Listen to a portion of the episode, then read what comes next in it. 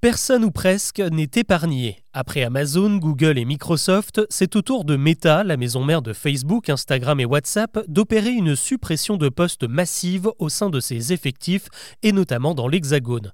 Selon une source du journal L'Informé, Facebook France aurait trouvé un accord pour faire disparaître un tiers de ses emplois sur le territoire, une centaine au total. Certains salariés seront réaffectés, mais beaucoup d'autres remerciés. Cette nouvelle annonce fait partie d'un plan encore plus vaste qui vise à éliminer 21 000 postes dans le monde. Et le cas de Meta est loin d'être isolé, puisque parmi les GAFAM, c'est le grand ménage en ce moment.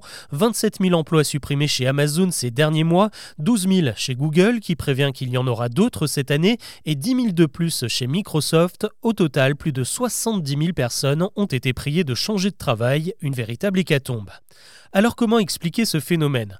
Ce qu'il faut comprendre, c'est que les GAFAM viennent à la fois d'entrer dans une nouvelle ère économique et technologique.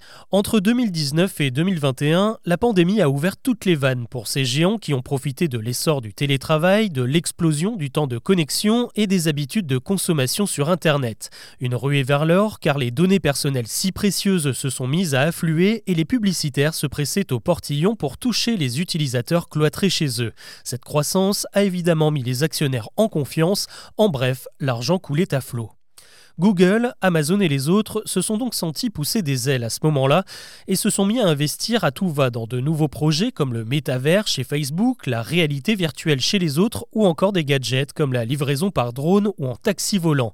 Il fallait aussi du monde pour soutenir ce pic d'activité.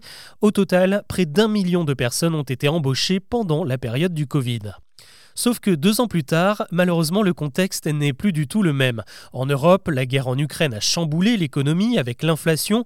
Pour endiguer la hausse des prix, c'est mécanique, les taux d'intérêt ont explosé et la même chose s'est produite de l'autre côté de l'Atlantique. Désormais, les actionnaires sont beaucoup plus prudents et frileux. Pour placer leurs sous, ils ont besoin d'être rassurés. Malheureusement, il ne suffit pas de leur faire un câlin, il faut des chiffres et pour les faire gonfler ces chiffres, il faut se serrer la ceinture. Exemple chez Meta où Mark Zuckerberg a donc décidé de dégraisser dans les hiérarchies. De nombreux managers intermédiaires font partie de la liste des partants. On met aussi en pause certains projets les plus fous mais pas très rentables, comme le métavers. En parallèle, les poids lourds du numérique ont vu débarquer une technologie bien plus porteuse, l'intelligence artificielle, qui coûte très cher à développer, ce qui motive encore plus à revoir les dépenses et à les réorienter. D'ailleurs, si Facebook s'apprête à se séparer d'une centaine de personnes en France, elle en recherche activement plusieurs dizaines pour travailler sur l'IA. Le comble, c'est que ces programmes intelligents sont aussi un moyen de faire des économies. Chez Google, une intelligence artificielle s'apprêterait à remplacer 30 000 employés dans la vente de a priori, un algorithme pourrait faire aussi bien qu'eux.